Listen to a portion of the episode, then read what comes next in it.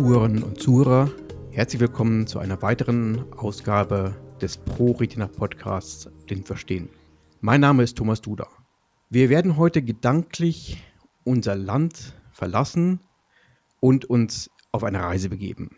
Eine Reise mit Aybala, Ali und Janer und natürlich Maren. Und wer die vier sind, das werden sie gleich selber einmal sagen. Aybala, magst du dich einmal kurz vorstellen?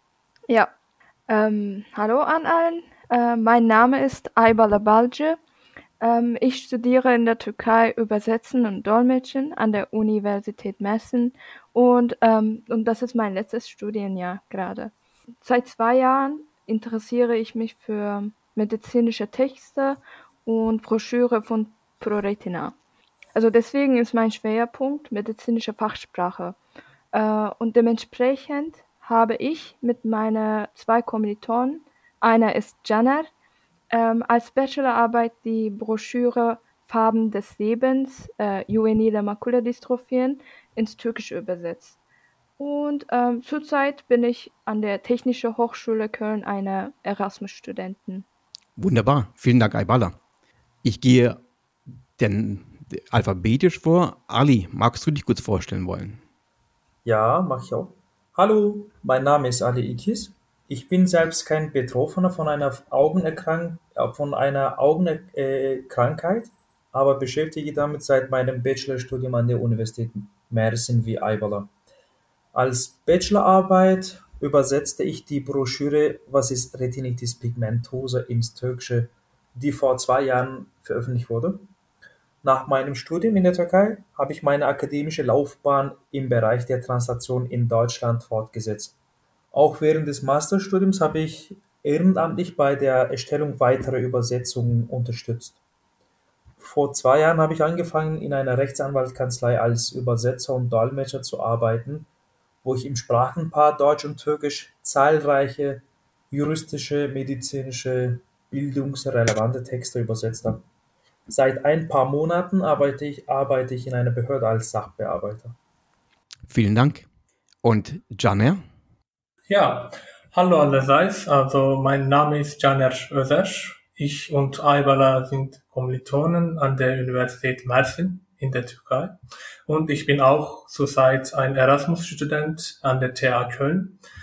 Aybala hat schon gesagt, aber es ist erwähnenswert, erwähnenswert äh, nochmal zu sagen, dass wir zusammen die Broschüre der ProRetina übersetzt haben. Aber außer unserer Bachelorarbeit haben wir zusammen bei Gekkoterm in, Ko in Kooperation mit Johannes Gutenberg Universität Mainz gearbeitet. Also Gekkoterm ist eine Termbank, die man beim Übersetzen der medizinischen Texte benutzen kann und in dieser Termbank recherchieren wir die Fachbegriffe aus der Broschüre von ProRetina und das hilft beim Übersetzen. Weil wir noch ein paar Broschüre übersetzen werden, ist ein solches Projekt sehr hilfreich für uns. Manchmal ein Begriff oder Begriffspaare, beispielsweise in AMD-Broschüre, vielleicht müssten wir in Katarakt-Broschüre nochmal recherchieren. Also deswegen beschäftigen wir uns gleichzeitig mit Gekotaren und dem Übersetzen der Broschüre von ProRetina. Vielen Dank und äh, lieber Zuhörerinnen und Zuhörer, ähm, jetzt ist es klar, wir bewegen uns in der Türkei, aber wir haben ja noch einen vierten Gast, nämlich die Maren Schwerger. Maren, kannst du uns erklären, wie dein Zusammenhang zu den drei jungen Leuten ist? Ja, hoş geldiniz. Ich sitze nämlich in der Türkei. Ja, ich finde das sehr schön zu beobachten, dass hier drei Studierende oder ehemalige Studierenden in Deutschland sprechen und diejenige, die sie irgendwann mal losgeschickt hat in diesen Sprach- und Kulturraum, ja, das war ich. Mein Name ist Maren Schwerger. Ich bin RP-Betroffene schon seit vielen Jahren, Mitglied der ProRetina ja, und ähm, mich hat es trotz meiner Augenkrankheit immer ins Ausland gezogen. Lange Zeit war ich in Frankreich, dann in der Türkei. Und natürlich, ähm, man trägt zu seiner Augenkrankheit spazieren und ich war immer aufmerksam zu sehen, was passiert in dem Land mit Menschen, die nicht gut sehen können, die eine Sehbeeinträchtigung haben. Und ja, auch in der Türkei sind wir Menschen mit so einem ja, Augenleiden über den Weg gelaufen und dann habe ich mir gedacht, ja, wenn ich schon an einem Institut für Übersetzen und Dolmetschen bin, dann, dann bringe ich doch die Leute dahin, dass sie zum Wissenstransfer dazu beitragen und mitmachen. Und ich habe so viele engagierte Studierende gefunden, die Spaß hatten mitzumachen bei Übersetzungsprojekten und die sich dann auch ganz automatisch in die Belange, in die Bedürfnisse von Sehbehinderten hineingearbeitet haben. Ja, und da sind tolle Sachen auf die Beine gestellt worden und ich bin heute richtig happy, bei so einem Podcast mitmachen zu können. Ja, wunderbar, tolle Idee, Thomas. Also ich habe tiefen Respekt äh, vor den Übersetzungen, ähm, weil ich weiß, wie akkurat man da sein muss. Ähm, also meine Hochachtung davor erst einmal. Und ihr habt ja jetzt zumindest aus einer gewissen Distanz den Verein und die Augenkrankheiten, die es so gibt, ähm, kennenlernen dürfen. Und äh, ich habe eine erste Frage an euch, nämlich gibt es eigentlich so einen ähnlichen Verein eventuell auch in der Türkei? Also eine Art von ProRetina Türkei? Eigentlich in der Türkei gibt es viele Vereine für Sehbehinderten. Also diese Vereine versuchen verschiedene Probleme von Sehbehinderten zu beheben oder die Öffentlichkeit über die Augenkrankheiten zu informieren. Allerdings ist erwähnenswert, dass es unterschiedliche Vereinsmodelle gibt in der Türkei. Also zum Beispiel arbeitet die Altınokta Köller Derneği, das, die direkte Übersetzung ist sechs Punkte äh, Verein für Sehbehinderten. Äh, also der arbeitet hauptsächlich im Rechtsbereich. Also dieser Verein veröffentlicht viele Berichte oder organisiert Workshops. So haben die beispielsweise im vergangenen Jahr den Bericht über die Verletzung der Rechte von Frauen mit Behinderungen veröffentlicht. Also dieser Bericht ist sowohl auf Englisch als auch auf Türkisch verfügbar.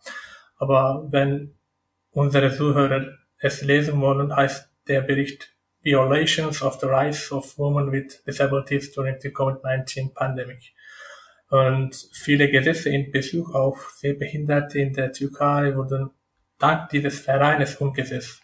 Also dieser in den 50er Jahr oder 60er Jahren gegründete Verein bietet Sehbehinderten durch seine Gesellschaftsstelle in vielen Städten der Türkei noch immer Rechtsberatung. Also kurz gesagt, verschiedene Vereine arbeiten in unterschiedlichen Modellen, um die Probleme der Sehbehinderten in der Türkei beheben.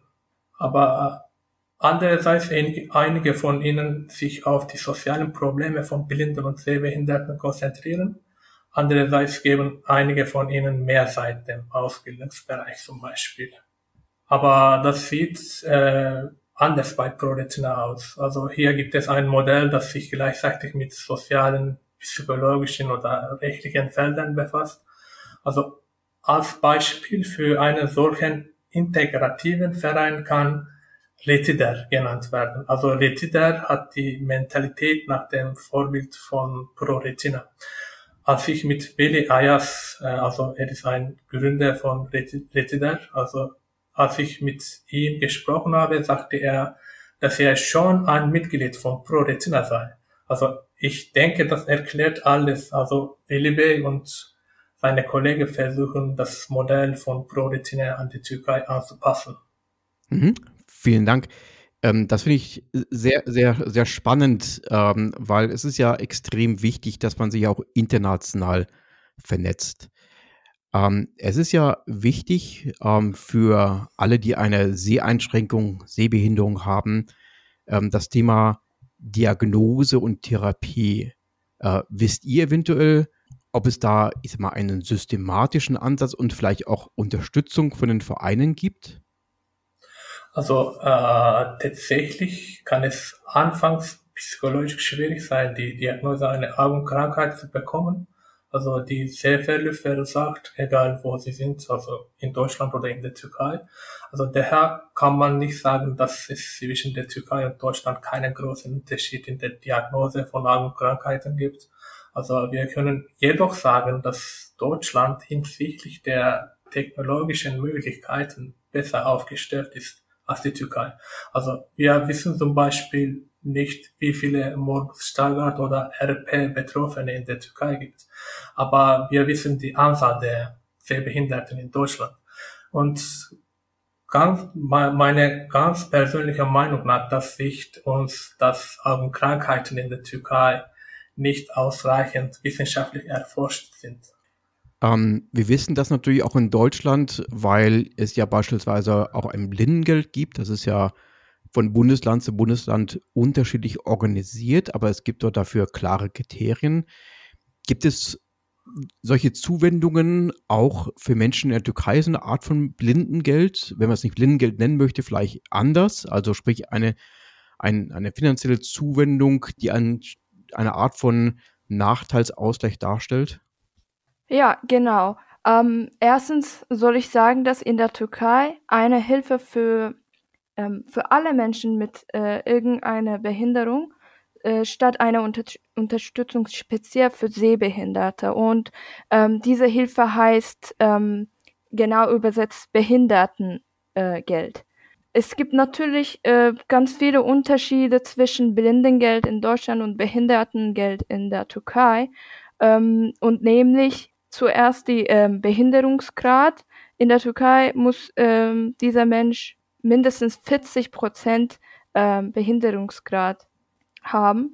Und es gibt auch solch, ähm, also ja, äh, Jahresalter Begrenzung muss ähm, über 18 Jahre, unter 65 Jahre alt sein. Und wenn man natürlich ähm, über äh, 65 Jahre alt ist, muss auch ähm, höhere Behinderungsgrad haben. Ähm, anders als beim Blindengeld in Deutschland gibt es bei ähm, Behindertengeld ein, auch eine Einkommensbegrenzung. Ähm, der Behinderte darf nicht arbeiten oder in die Rente gehen, nicht ähm, unterhaltspflichtig oder zahlungsfähig sein und sein äh, Einkommen im Haushalt soll also unter Armutsgrenze liegen. Und ähm, bei dieser Berechnung ähm, sollte das durchschnittliche monatliche Einkommen pro Person äh, also im ha Haushalt weniger als ein Drittel der hm, Mindestlohn betragen. Und dann das, äh, das beträgt 1400 türkische Lira und das macht ungefähr 90 Euro für, also zum Beispiel für das Jahr äh, 2022. Das sind harte Grenzen, muss ich sagen. Ja. Bei uns ist es ja unabhängig vom Einkommen, aber das sind harte Grenzen, ja. Gehen wir mal über zu einem Thema, wenn ich jetzt dran denke, äh, Behinderung oder auch vor allem Sehbehinderung in der Türkei, in der Gesellschaft. Also ich bin früher sehr häufig in der Türkei beruflich gewesen. Ich habe kaum behinderte Menschen gesehen. Ich habe einmal auf dem Taksimplatz in Istanbul habe ich zwei Frauen gesehen, die hatten einen, einen Langstock. Aber ansonsten war das eher die Ausnahme. Also wie ist das gesellschaftlich? Das wäre so das, die, die eine Frage oder eben auch in der Familie, weil die Gesellschaft wird ja häufig auch von, vom, vom Familienleben bestimmt. Wie ist die Wahrnehmung und der Umgang mit sehbehinderten Menschen in der Türkei? Ja, da kann ich vielleicht was dazu beitragen, weil ich das natürlich auch immer intensiv beobachte und eben ja auch ähm, meine Familie zur Hälfte aus einer türkischen Familie besteht. Hm, muss man, kann ich gleich eine Anekdote dazu erzählen. Ich bin vorgestern in die Türkei zurückgereist und ich bin alleine gereist und ähm, sozusagen beide Schwägerinnen haben bei meinem Mann nochmal angerufen, damit er um Gottes Willen pünktlich am Flughafen steht. Also man kann merken, wenn ich reise, dann reist meine türkische Familie in Gedanken mit und hat wahrscheinlich noch mehr Angst als ich. Ja, ich denke mir, ähm, Sehbehinderung in überhaupt Behinderungen sind erst einmal ist etwas, was in der Familie ganz stark aufgefangen wird. Also ich habe immer so das Gefühl, das nimmt die Familie als, als Familienauftrag, dass man nun jemanden hat, um den man sich intensiv und ein Leben lang kümmern möchte und kümmern wird. Ähm, die Erwartungen an den Staat oder die Öffentlichkeit, habe ich immer das Gefühl, das beschränkt sich eigentlich auf eine finanzielle Unterstützung, aber keiner käme auf die Idee zu sagen, mach doch mal die Öffentlichkeit so, dass es Behinderten einfacher fällt, in sie hineinzutreten. Aber man muss auch sagen, und da kann vielleicht Ali nachher noch was sagen dazu, ähm, Barrierefreiheit ist auch in den letzten zehn Jahren in der Türkei zum Thema geworden.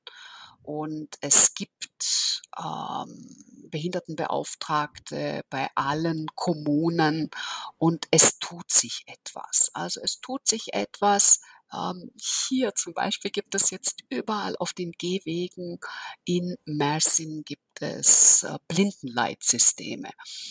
Ähm, Viele Menschen wissen nicht, warum da so schöne Striche jetzt auf den Gehwegen sind und stellen gerne was drauf, sei es den Tisch, wo man Kaffee trinken könnte oder den Ständer, wo man was kaufen könnte. Es steht plötzlich was drauf. Auch manchmal verlaufen diese Blindenleitsysteme in das Nichts, aber es gibt sie.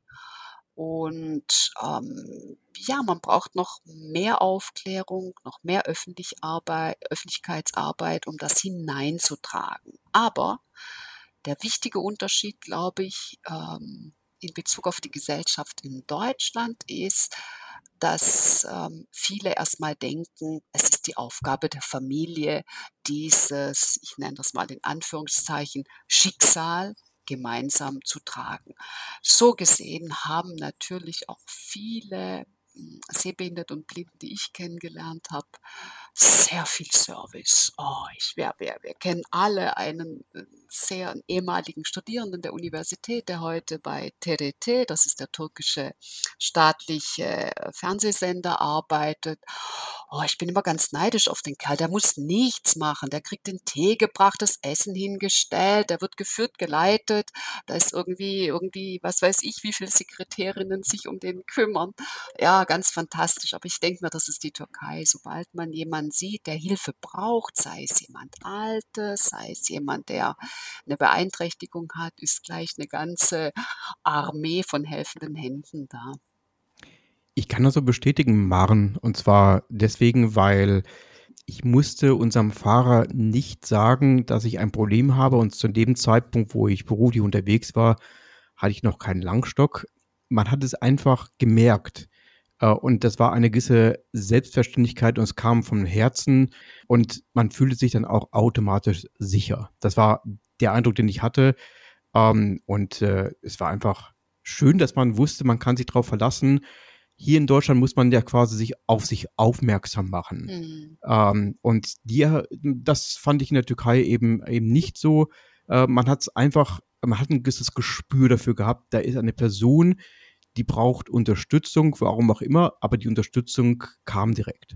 Ja, ja, ich, ich denke mir manchmal, Thomas, auch, dass ähm, so eine Gesellschaft, die auf einem Wir-Gefühl basiert, auch eine Gesellschaft ist, die weniger Berührungsängste hat. Also was ich immer sehr interessant finde, dass es hier so einfach ist, dass ein jemand anfasst und mitnimmt. Ähm, wobei wir das ja oft auch schon so diskutiert haben an anderen Stellen, kann das übergriffig sein? Also ich habe das nie als übergriffig, sondern tatsächlich immer als ein sehr sinnvolles Hilfsangebot empfunden, wenn mich einfach jemand mal untergehakt hat oder mich geleitet hat oder mich einfach mal irgendwo hingesetzt hat, wo ich eigentlich hin wollte. Du hattest gesagt, äh, Maren, es gibt auf kommunaler Ebene Schwerbehindertenbeauftragte. Mhm. Ähm, gibt es denn auch einen Schwerbehindertenbeauftragten quasi auf, ich hätte jetzt gesagt Bundesebene, aber zumindest einen überregionalen, vielleicht kann man es so ausdrücken. Mhm. Das wäre so die erste Frage, die ich habe. Und mh, hm, bei uns ist es ja, gibt es ja auch ein, gibt es ja auch schwerbehinderte Beauftragte fest etabliert in Unternehmen. Äh, wie schaut es denn da aus in der Türkei? Hier würde ich eigentlich auch was sagen. Äh, Manojam, Sie haben auch gemeint, ja, wegen der Barrierefreiheit von Innenstädten in der Türkei. Äh, das Ministerium für Familie und Soziale Dienste, auf Türkisch Aile ve Sosyal Politikalar Bakanlığı, äh, hat ein Angebot, äh, das ist eigentlich Werkstätte für Barrierefreiheit. Und bei diesen Werkstätten arbeiten aktiv Menschen mit Behinderung und helfen bei der barrierearmen Umgestaltung der Innenstädten. Durch ihre Arbeit werden vor allem Behörden, Schulen, Universitäten, Fußwege, Parkplätze etc. barrierefrei umgestaltet. Und deshalb sind Fußwege, Innenstädte so seit zehn Jahren, sagen wir mal, so barrierefreier oder barrierearm, könnte man sagen. Und das Ministerium bietet eigentlich auch ein telefonisches und virtuelles Angebot beziehungsweise eine Beratungsstelle für Menschen mit Behinderung an, das rund um die Uhr erreichbar ist. Das Hilfetelefon Allo 183 ist ein landesweites Beratungsangebot und allerdings richtet es sich auch an türkischen Staatsbürger, die im Ausland leben.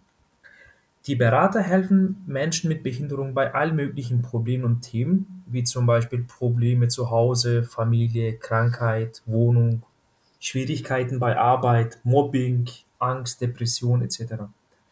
Bei telefonisch nicht lösbaren Problemen wird die Person an Beratungsstellen vor Ort weitervermittelt. Hier möchte ich ein Beispiel für den Umfang dieser Beratungsstelle anbringen. Eine hörbehinderte Person aus Tekirdağ ist positiv auf, auf Coronavirus getestet. Und sie wollte an einer staatlichen Prüfung teilnehmen, die in einem Jahr nur einmal stattfindet. Da sie ein Jahr nicht warten wollte, hat sie die Beratungsstelle per Video erreicht und um Hilfe gebeten. Am Prüfungstag hat ein Krankenwagen, der für Transport von Coronavirus-Patienten verwendet wird, sie abgeholt und zum Prüfungsgebäude gefahren. Und sie hat die staatliche Prüfung in einem isolierten Raum geschrieben. Darüber hinaus hat das Ministerium für Menschen mit Behinderungen fast in jeder Stadt Tagesstätten zur Verfügung gestellt. Und diese Tagesstätten sind ein Ort der Begegnung für Menschen mit Behinderung. Die Idee einer Tagesstätte ist, die Lebensqualität von diesen Personen zu erhöhen und deren soziale Inklusion zu verbreiten.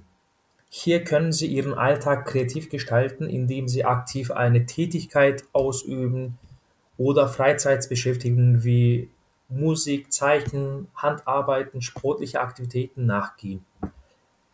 Ferner wird, werden in diesen Tagesstätten ebenfalls eine Beratungsstelle für Betroffene und Angehörige angeboten, wo sie persönlichen Problemen oder Schwierigkeiten Hilfe suchen können. Aber im Unternehmen, ich weiß es nicht, äh, ob es eine Beratungsstelle gibt oder ob jemand beauftragt ist, äh, diese Menschen mit Behinderungen zu unterstützen. Das habe ich, ich weiß es nicht, das habe ich nie gehört oder auch nicht erlebt.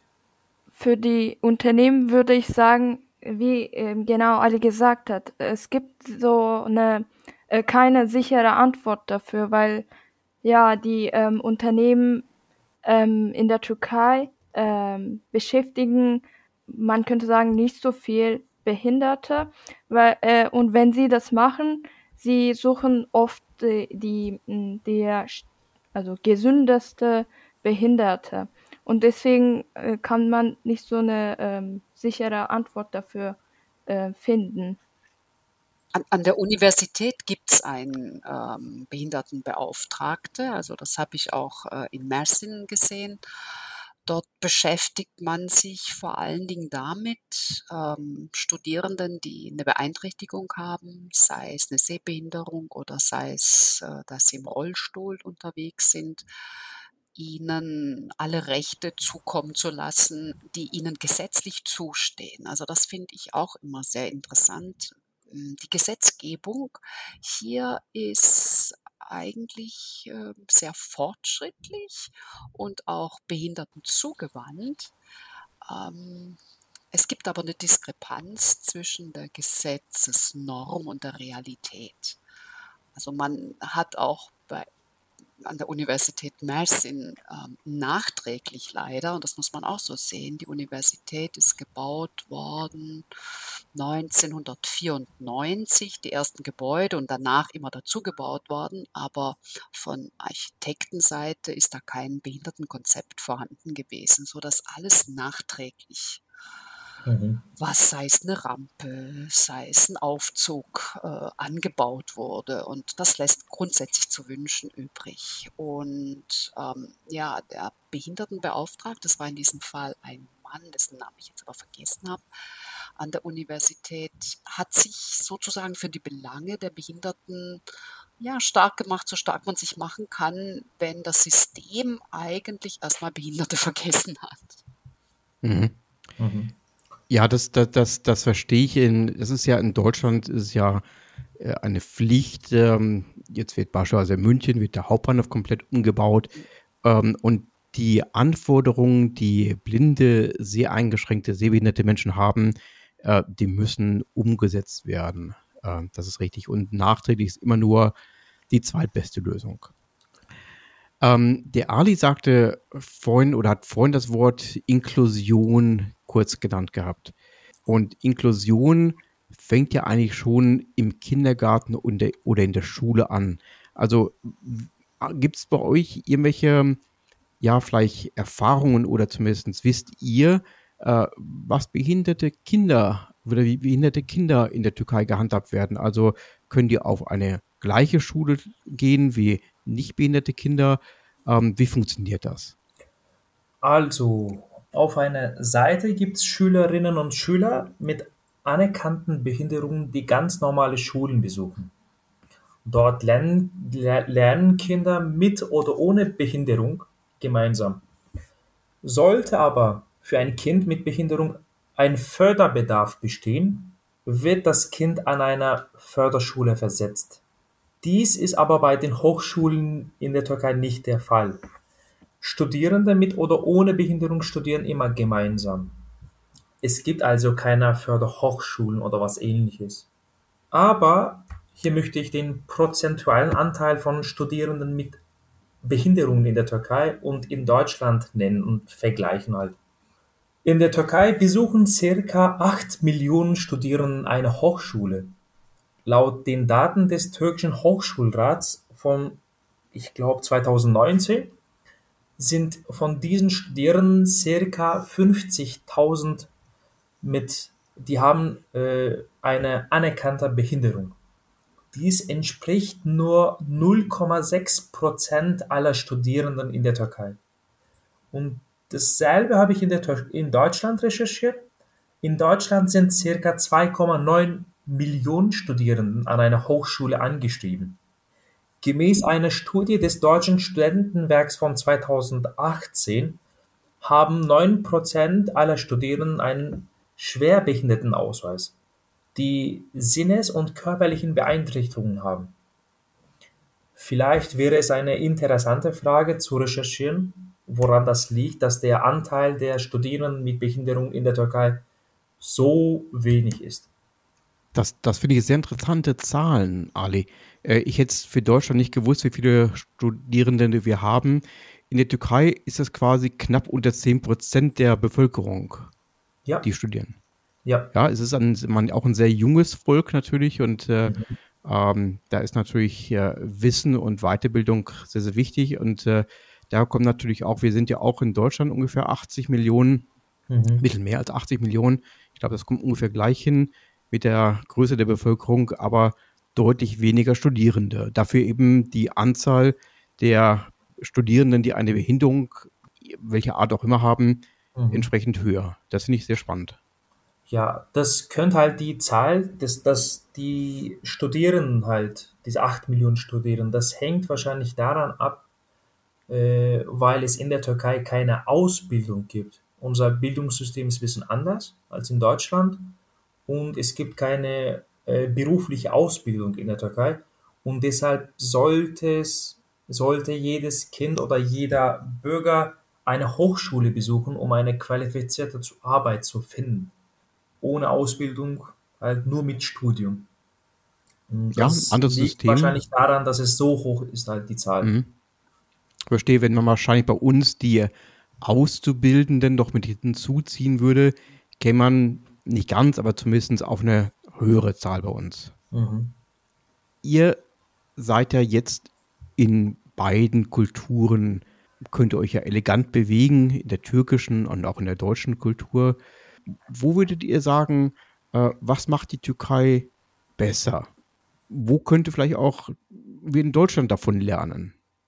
Oder umgekehrt. Die Frage jetzt geht, ging genau, genauso gut umgekehrt. Also, was äh, macht Deutschland besser und wo könnte die Türkei lernen? Also, wo lässt sich als behinderter Mensch einfach besser leben? Äh, besser im Sinne von vielleicht sicherer. Wo kann ich das Motto eventuell von ProRetina selbstbestimmt leben besser umsetzen? In der Türkei oder in Deutschland?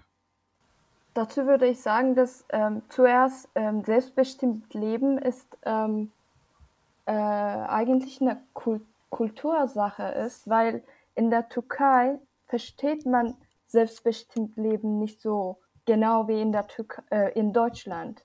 Weil wenn man in der Türkei selbstbestimmt Leben sagt, die Menschen denken, ah, dieser arme Mensch muss selber alles machen.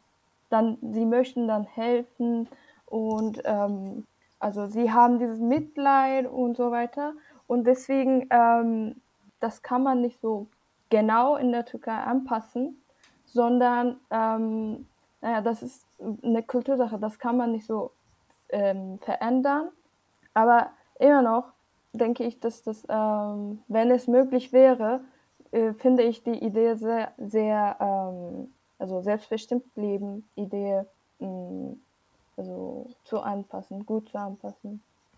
Da, da, da könnte ich vielleicht ähm, noch was dazu sagen. Ja, ja, ich finde das sehr schön, wie Sie das beobachtet haben, Aybala. Selbstbestimmt zu leben ist schon ein bisschen verdächtig in der Türkei. Will die mit uns nichts zu tun haben oder was? Hat sie Probleme mit ihrer Familie, dass sie jetzt nicht mehr bei ihren Eltern wohnt oder wie?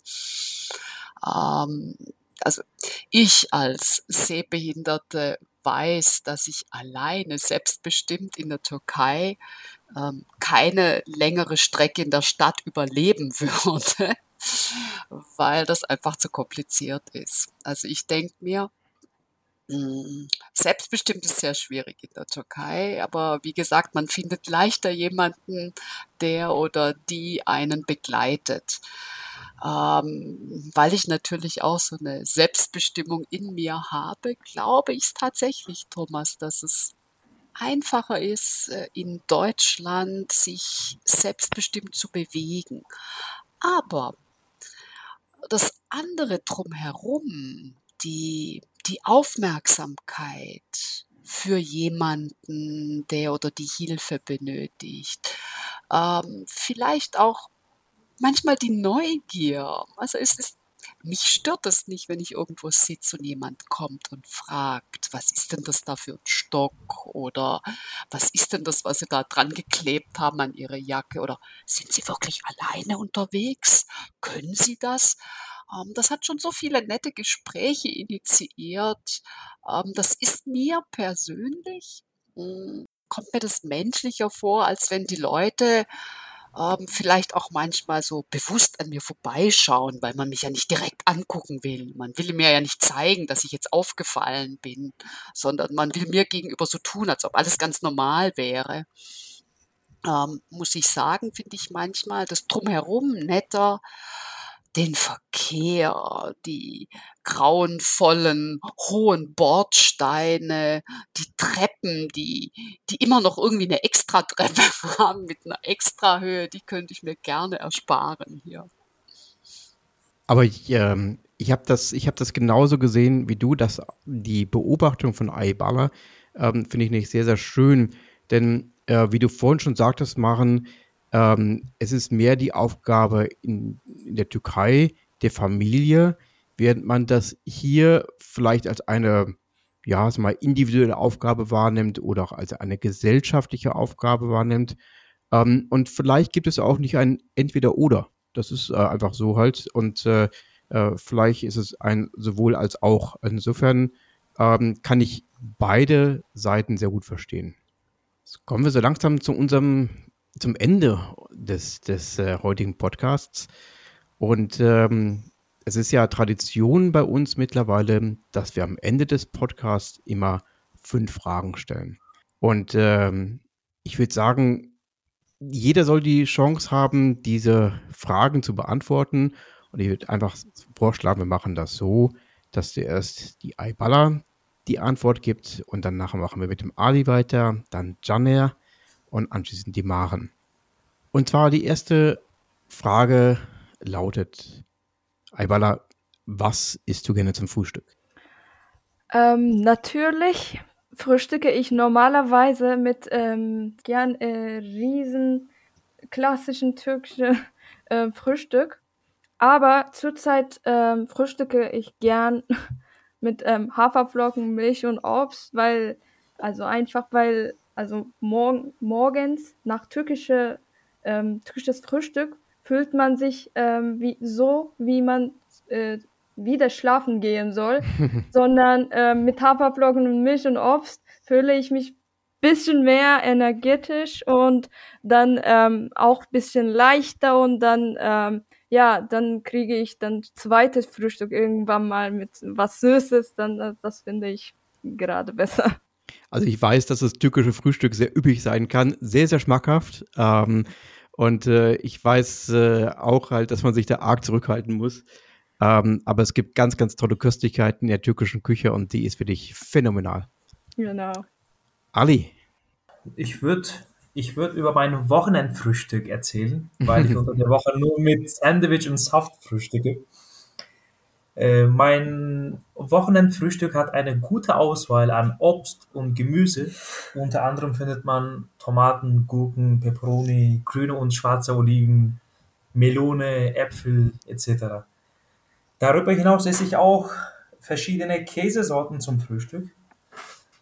Aber man sollte nicht vergessen, man vergisst niemals einen türkischen schwarzen Tee zum Frühstück.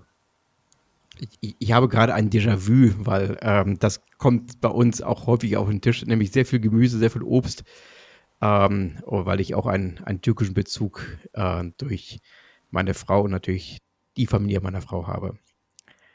Äh, Janer, wie frühstückst du gerne? Also das sieht ganz anders bei mir aus, glaube ich. Also ich bin nicht so der, wie sagt man, Frühstückmensch. Also es mag komisch klingen, aber für mich reicht eine Tasse Tee und Feta-Käse, um den Tag zu beginnen. und das war's dann. Mhm. Und Maren, was ist äh, der türkische Frühstücker? Ja, ich ich bin, bin völlig vertürkt. Ich bin völlig vertürkt. Es muss schwarzer Tee sein und natürlich nach türkischer Art. Oben der Sud, unten das Wasser. Es müssen schwarze Oliven auf dem Tisch stehen. Ich brauche Tomaten und Gurken und auch Paprika. Es muss salzig sein und dann brauche ich immer noch ein leckeres Honigbrot und auch Honig ist äh, wunderbar in der Türkei. Und weil wir Hühner haben, die richtig tolle Bio-Eier legen, gibt's auch immer ein Frühstücksei. Nicht jeden Tag, da bin ich nicht so ganz türkisch, aber ich esse auch gerne ein, ein hart gekochtes Ei. Ich weiß nicht warum, aber im Moment kriege ich Hunger. Aber deshalb verlassen wir schnell das Thema ähm, und äh, gehen zur nächsten Frage über.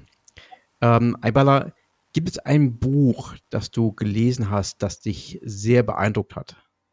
Ähm, es gibt viele Bücher, das mich wirklich ähm, beeindruckt hat, aber letztens habe ich ein Buch von Pierre Frank ähm, gelesen und ähm, das Buch sollte ähm, Gesetze des ähm, Resonanzes heißen. Und dieses Buch war über wie man mit also positiven Gedanken eigentlich sein Leben und äh, sein Leben verändern kann und könnte und ähm, auch wie die, ähm, wie die Zukunft verändern könnte. Und ähm, früher glaub, glaubte ich daran nicht, weil das klang für mich immer so Unsinn. Ich glaube dann das nicht, aber wenn ich das gelesen habe, da gibt es drin auch die ähm, ein paar ähm, äh, Beispiele. Ich habe dann äh, an, an den Vergangenheit gedacht und mal gesehen, dass ich auch eigentlich, wenn ich ähm, mit positiven Gedanken, positiven Wörtern, Sätzen äh, eigentlich was zu mich ähm, gezogen habe. Und das war, das war eine Veränderung bei mir. Also direkt das, was du Ja. gelesen hast, umgesetzt und jetzt bist du ein optimistischerer Mensch. Ali, wie schaut es bei, bei dir aus? Gibt es äh, ein Buch, wo du sagst, äh, das hat mich sehr beeindruckt? Äh, ja, ich würde schon sagen, dass das berühmteste Buch von Franz Kafka, Die Verwandlung, äh, hat mich eigentlich sehr beeindruckt. Aber das Buch habe ich, äh, als ich, ich glaube, 17 war, gelesen, leider auf Türkisch. Und ich habe jetzt eigentlich auch vor, das Buch in der originalen Sprache zu lesen. Das Buch hat mich damals auch sehr äh, nachdrücklich beeindruckt. Und Janer? Ja, mein Buch ist äh, Die Reise zum Mittelpunkt, also von Jules Verne. Also ähm, dieses Buch hat mich tief berührt. Also ich habe es gelesen, als ich zehn oder elf war und ich glaube, ich habe es ungefähr 15 Mal gelesen. Also später ja, würde ich ein Jules Verne Fan. Also in 80 Tagen um die Welt, Reise zum Mond, also und 20.000 Meilen unter dem Meer und so weiter. Ich glaube, in den Büchern von Jules Verne gibt es ein, wie sagt man, magisches, ästhetisches Phänomen, ja, dass die Aufmerksamkeit eines Kindes auf sich sehr gut sichern könnte. Das sind äh, sehr fantasievolle Bücher, die Jules Verne geschrieben hat. hm? Ja, ja, Genau, ganz hm? genau.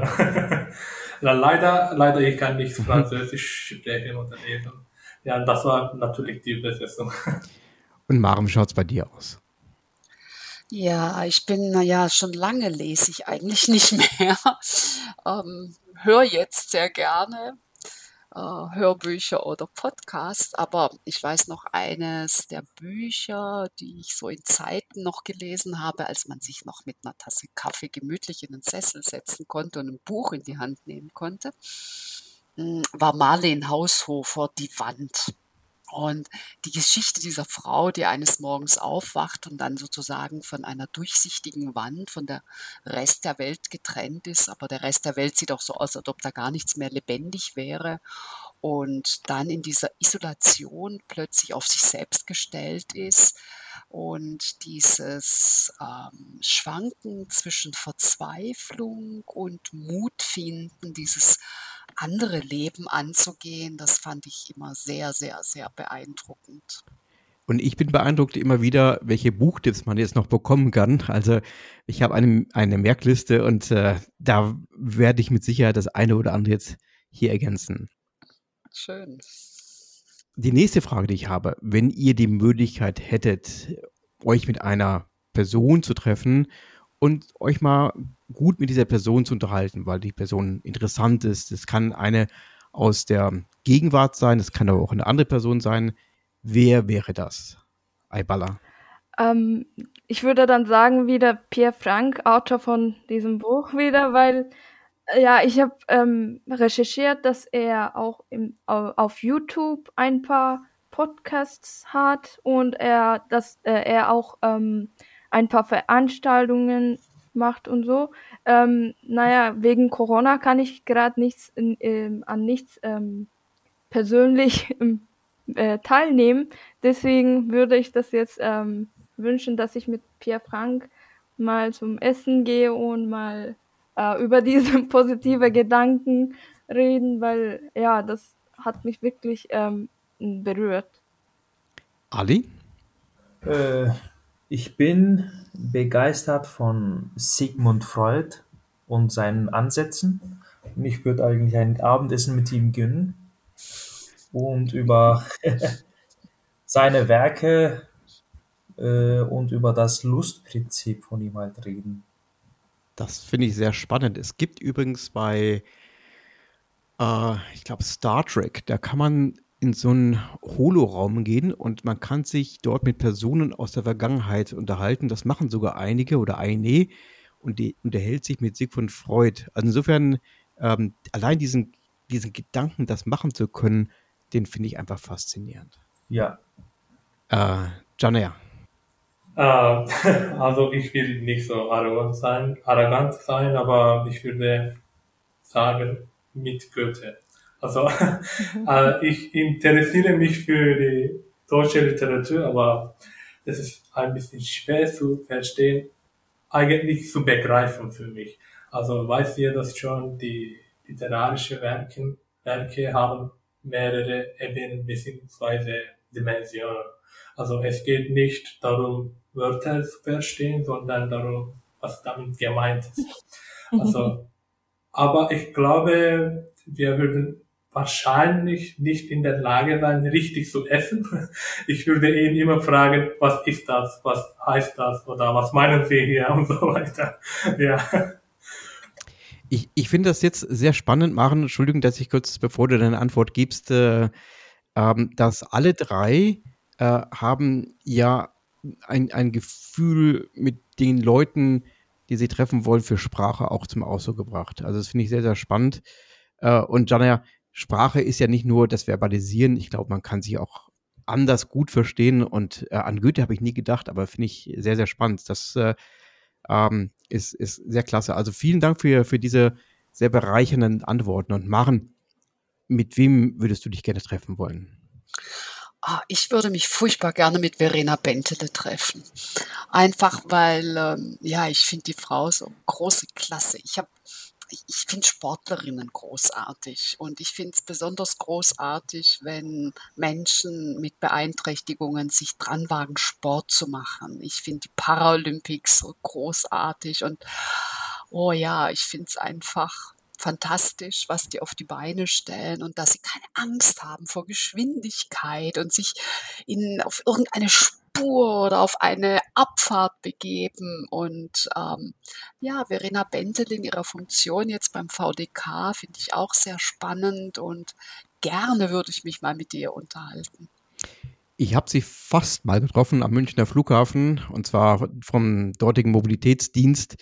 Ähm, und er sagte mir halt, dass er als letzten Gast gerade äh, sie hatte. Insofern, das fand ich sehr, fand ich sehr spannend. Ähm, vielleicht darf ich noch erlauben, wer mich auch immer stark beeindruckt hat, das war die Frau Schaffelhuber, glaube ich, heißt sie, die auf einem Monoski, das heißt also, sie hatte äh, eine, eine Behinderung äh, von hüftabwärts, meine ich, auf Monoski gefahren ist und war dort unschlagbar. Also sie hat jetzt, ich glaube, bei der letzten Olympiade hat sie dann äh, ihre Karriere dann beendet, aber äh, die hat mich nachhaltig sehr beeindruckt. Kommen wir zu der vorletzten Frage schon. Und zwar, was, Aybala, war dein schönstes Erlebnis in den letzten, sagen wir, sieben bis zehn Tagen? Ja, äh, dann kommt äh, wirklich was Emotionales jetzt. Ähm, ich kann nichts außer das denken. Ähm, weil ich gerade in Deutschland bin, sah ich meinen mein Freund seit sechs Monaten oder sowas nicht. Und äh, im Winterferien ähm, hat er also nach Bonn geflogen und er war letzte Woche da, jetzt nicht mehr, aber das war mein schönstes Erlebnis. Alberta, das freut mich sehr für dich, weil ich, ich weiß, wie viele Paare auch darunter gelitten haben, gerade am Anfang der Corona-Zeit halt. Und das ist eine schwere Zeit und äh, das bedarf sehr viel Disziplin. Also es freut mich für dich. Dankeschön. Ali? Äh, ja, es war eine monotone Woche für mich. Wie immer, ich arbeite ja. Und daher, ich würde sagen, dass es nicht so, ich habe nicht so was Schönes erlebt. Aber monoton heißt ja auch nicht, dass es schlimm ist. Ich mag das einfach, dass es so ist. Mhm. Und John, was war dein schönstes Erlebnis in den letzten Tagen? Also, äh, letzten Montag habe ich meine letzte Klausur geschrieben. Damit ist die Klausurphase vorbei. Ja, ich musste ja noch ein paar Kurse machen, um die Credits in der Türkei denen in Deutschland auszugleichen. Aber Gott sei Dank ist es mir gut gelungen, ja. Ich weiß, da fällt immer eine ziemliche Last ab, also nach den Klausuren. Ja, immer. Und Maren, wie schaut es bei dir aus?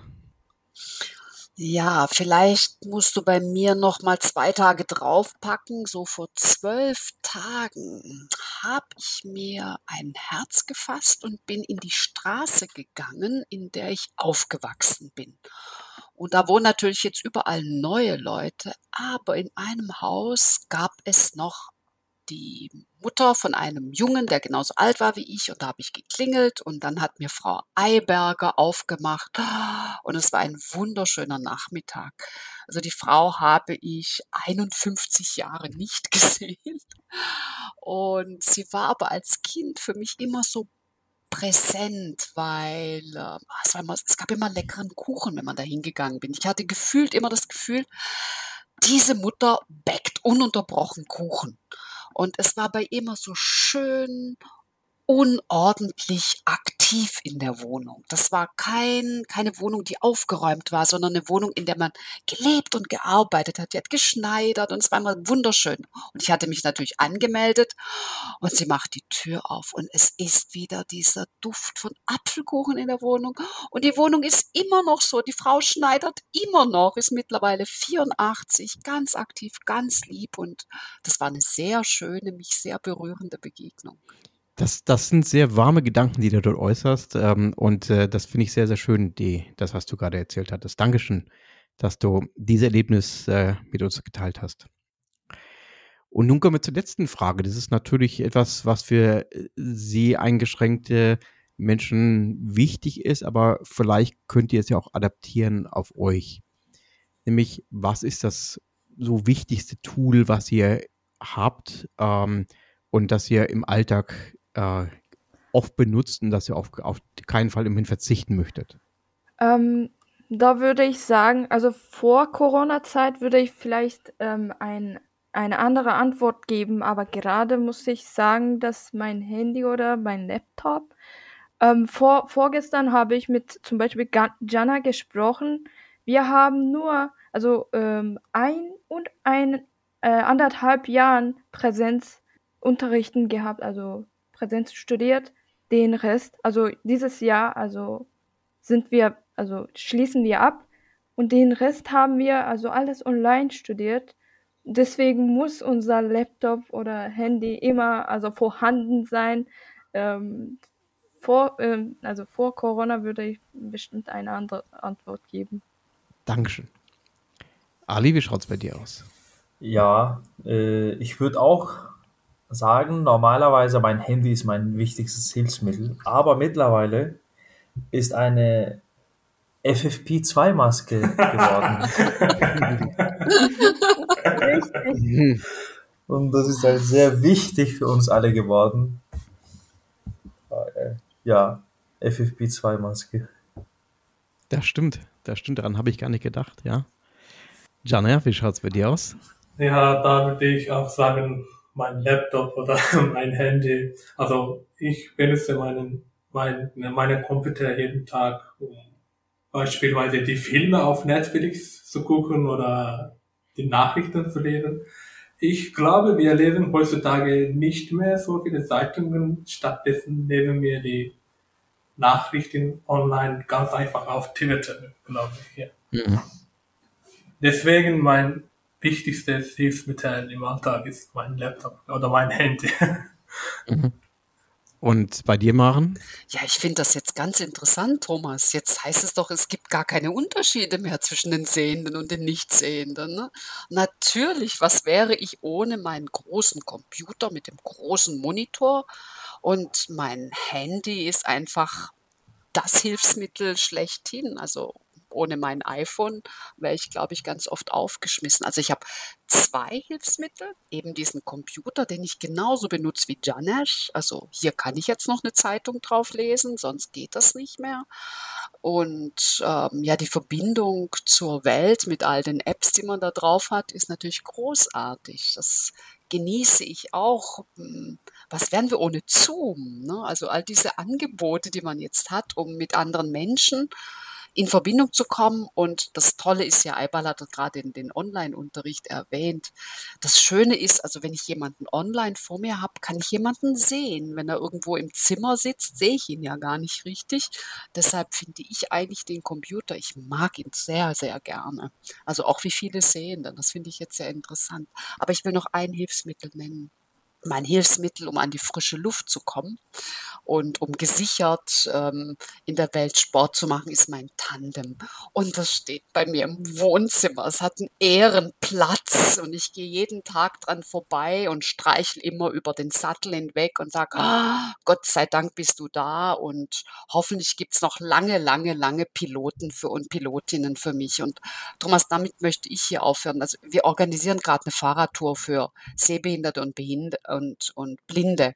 Und das Interessante ist, wir brauchen unbedingt sehende Piloten und Pilotinnen, weil so viele einfach ja genau das Gleiche machen würden wie ich, nämlich ein Hilfsmittel haben, um raus in die Welt zu kommen, wieder durch irgendwelche schönen Wälder und Gärten zu fahren und sich die Luft, äh, die, die, die, die Luft um die Nase wehen zu lassen und Sport zu machen. Ne? Ja. Liebe Aybala, Lieber Ali, lieber Janne, liebe Maren, äh, vielen, vielen Dank, dass ihr euch heute die Zeit für uns genommen habt, um über ein interkulturelles Thema mit mir zu sprechen. Ich habe tiefen Respekt vor dem, was ihr in eurem Studiengang bereits erreicht habt ähm, und äh, welche Leistung ihr bereits sowohl in der Türkei als auch in Deutschland erbracht habt.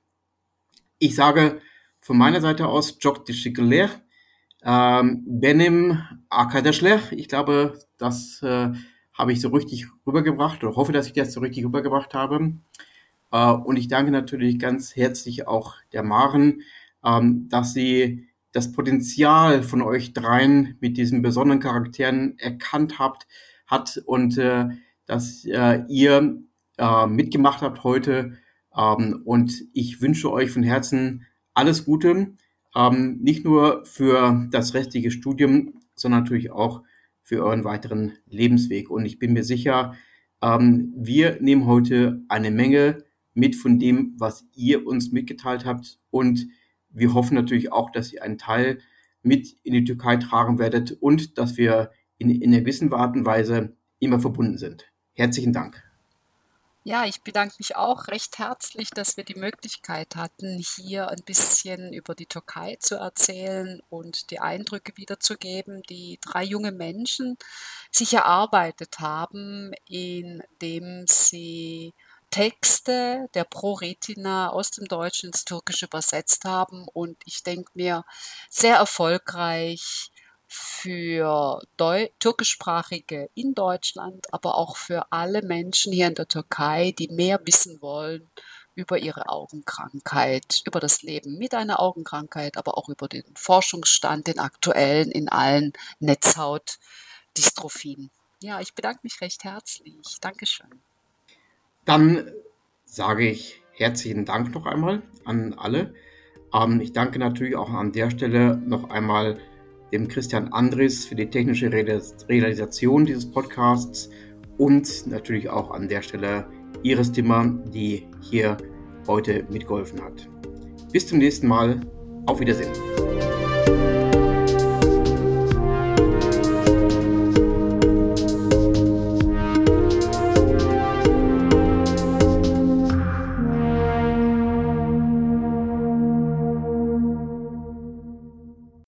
Vielen Dank fürs Zuhören bei einer weiteren Folge des Podcasts Blind Verstehen. Es folgt ein kurzer Sponsorenhinweis der Firma Okovision GmbH. Die Diagnose Retinitis pigmentosa und der fortschreitende Verlust der Sehfähigkeit verändern alles. Wir bei Okovision möchten, dass Ihr Gesichtsfeld erhalten bleibt. Dafür haben wir die Okostim-Therapie entwickelt und in klinischen Studien getestet. Erfahren Sie mehr auf unserer Website www.okovision.de